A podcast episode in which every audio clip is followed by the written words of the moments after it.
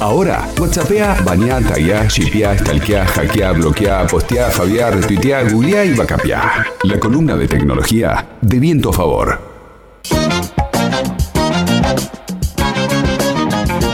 Hola, hola Hernán Gil, ¿cómo va? Bienvenido. Compañeros, ¿cómo andan? ¿Todo bien? Pero muy bien.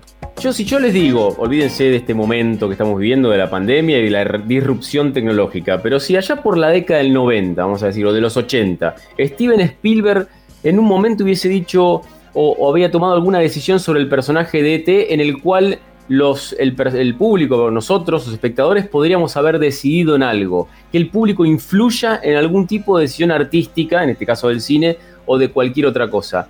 ¿Seguiría siendo arte o seguiría, o, en definitiva le terminaría cambiando un poco la esencia de la decisión y de la impronta que cada persona le pone a lo que va a presentar en diferentes formatos? ¿Vos hablás de una especie de elige tu propia aventura? Totalmente, para los más viejos sería una elige tu propia aventura, aquella saga de libros blancos donde uno cada uno iba eligiendo por dónde iba. En estos casos de tiempo de redes sociales, bueno, hay muchas otras plataformas, ¿no? Pero básicamente, perdón, Netflix trató de hacerlo con la de Black Mirror.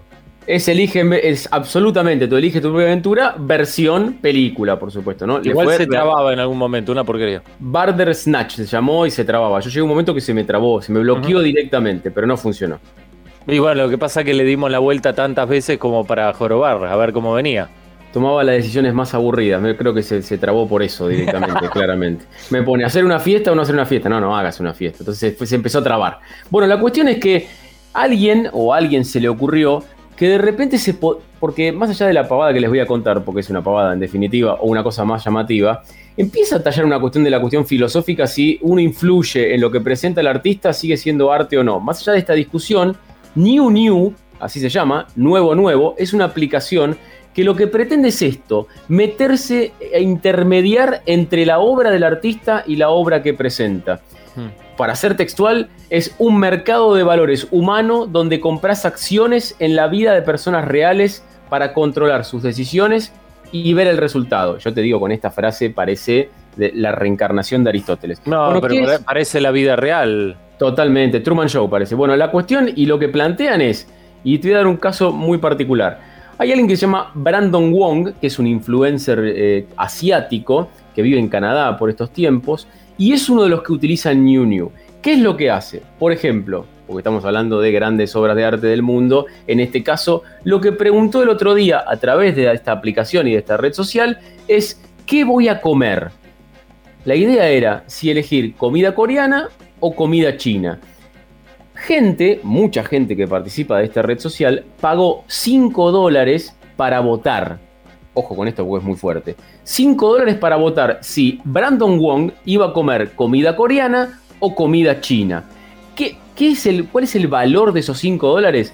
Que vos influís definitivamente en la vida de esa persona, porque Brandon Wong, que a esta altura ya lo conocemos por la cantidad de veces que lo mencioné, Brandon Wong va a comer lo que la mayoría diga. Televisado, ¿cierto? Eh, sí, bueno, ¿se acuerdan que alguna vez hemos hablado de esta cosa, esta moda asiática de comer haciendo el mayor ruido posible y que gente paga para, para ver cómo las personas comen haciendo la mayor cantidad de ruido posible? Bueno, tiene que ver con esto. Bueno, New New es esto, es una aplicación que pretende que el artista ponga conocimiento del público. No, es muy fuerte artista, sacalo ahí, poné... Bueno, lo que pasa que al mencionar a Brandon Wong se nos cae. Pero ¿sabes quién está detrás de todo esto? Will Smith, por ejemplo. ¿eh? Lo ubican como de hombre de negro y otras tantas películas. Sí, también puede estar este, atrás de la construcción de un hotel en, este, qué sé yo, en Puerto Madero. ¿Qué importa? Es una inversión por fuera, pero no es un artista por hacer eso, ¿sí? En realidad, eh, por un lado, es una pavada y sobre todo por quienes hoy son los influencers y artistas que forman parte de esta aplicación. Ahora, si nos vamos a la cuestión filosófica, si no fuese Brandon Wong, insisto, y sería hoy Clint Eastwood, me quedo en el, ambiente del cine, sería hoy Clint Eastwood el que pone a consideración, no solo a consideración, a decisión de la gente que por un previo pago toma esa decisión, cambiar algo de sus películas o algunas de las decisiones de sus películas, ponerlas a, a discusión antes de que se filmen.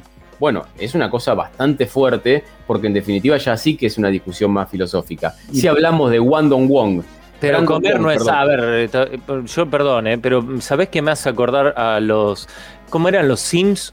SimCity y esa cosa, esa que vos le hacías hacer el muñequito acostarse, construir su casa. tu ciudad.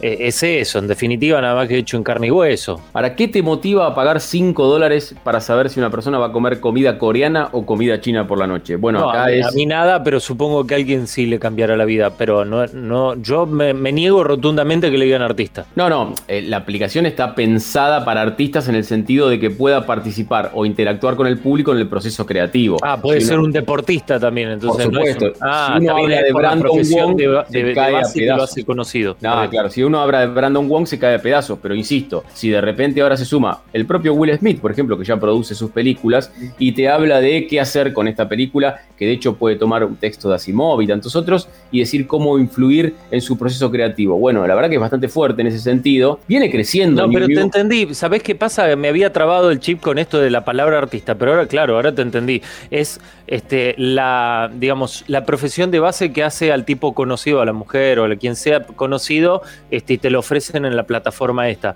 Pero no es arte en sí esto de aceptar o no este, comer una, este, con palitos o contenedor. No, no, pasa por ahí eso. El eso no es considerado arte. Déjame tranquilo con eso, por lo menos. No, no, totalmente. lo que pasa es que está pensado para artistas. Ahora, también puede ser, por ejemplo, para un influencer que no es un artista y si va a comer esto o lo otro, como de hecho lo hace este muchacho. El tema y lo interesante de esta cuestión, más allá de, esta gran pavada, si va a comer mm. comida coreana o comida china, es que qué pasa si de repente esta aplicación crece, si de repente empieza a intermediar entre artistas y el público y el público participa, participa perdón, del proceso creativo. Bueno, ¿cuánto influye en la obra eso? ¿Y cuánto es de la impronta del artista? Si vos, por ejemplo, vamos a decir una pavada, pero si el, diseño de una pintura va a ser azul o el fondo va a ser azul o va a ser verde y lo decide la gente pagando. Estaba pensando exactamente en eso. Me imaginé este, a Leonardo da Vinci preguntándole a la gente por 5 euros si iba o florines o lo que sea la moneda en ese momento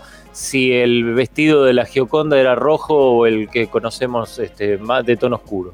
Yo lo pensé por ese lado, lo dije ¿no? la verdad, un poquito menos fuerte, pero la verdad que sí, o la Capilla Sixtina o tantas otras cosas. Digo, qué fuerte si de repente uno intermedia y por plata, porque acá pone plata el que, el que vota para decidir, cobra el artista y cobra la aplicación. O lo cual el artista estaría cobrando para en definitiva cambiar su pensamiento, su propia impronta, y se supone que el arte es precisamente esto. Bueno, esto es lo que empieza a pasar con la cuestión de la tecnología, digamos, ¿no? Hasta qué punto dejarla crecer y hasta qué punto no. Bueno, y de hecho esta aplicación, ya como una cuestión simplemente anecdótica, puedes pagar extra, o sea, vos podés pagar en vez de 5, 20 dólares para que directamente formar o, crear una opción a tu gusto. Con lo cual ya es peor, porque si, por ejemplo, no sé, vamos a decir así, un artista pensaba en hacer un fondo de su pintura azul o verde, yo pago 20 dólares y agrego la opción roja, mm. con lo cual ya es mucho más fuerte todavía. Bueno, es una de las cosas que está dando vuelta, viene creciendo bastante y esto es cierto.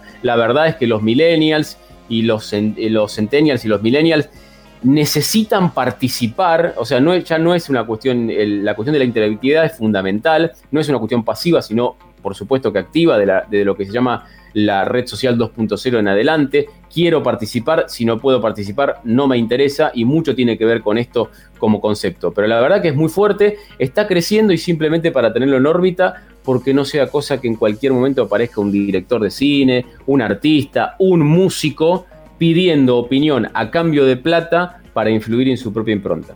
Bueno, está bien. De todas maneras, algunos pagan y otros no. Las influencias siempre están.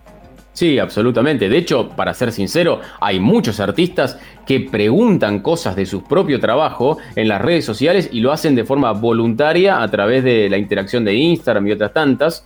No sé si termina influyendo, pero buscan eh, a ver, la proyección... Me, acabo de, de, acordar, Hernán, que nos contaste que, por ejemplo, House of Cards es ni más ni menos que eso, nada más que no mediando dinero, pero sí, en definitiva, con mucha influencia de este, público de la plataforma de, Netflix. Es mucho más sincero todavía, porque es la decisión que vos tomaste sin quedar bien. Por ejemplo, voy a decir una pavada, pero si rojo o azul, y la mayoría de vota rojo y vos querés votar rojo porque te pareció, ni siquiera era lo que pensabas. En el caso de Netflix son datos reales. Vos, hay gente que veía las películas de Kevin Spacey, gente que veía fácticamente, sin que los demás supieran, las películas de David Fincher y películas que tenían que ver con el background de todo lo que tiene que ver con la política, con lo cual es inclusive más sincero. Acá particularmente uno hasta podría votar lo que no le parece, vamos a decirlo así, solamente porque quede bien o hasta para forzar el ridículo del artista. Imagínate todas estas variantes que puede haber detrás de el delirio o al menos no, o quizás disruptivo de New New.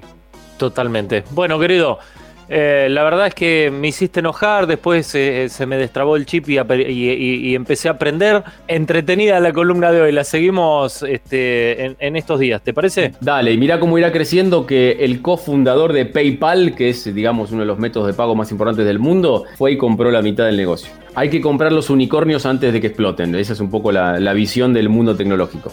Bueno, mi pequeño pony, chao. Un abrazo. LU5 Podcast. Viento a favor.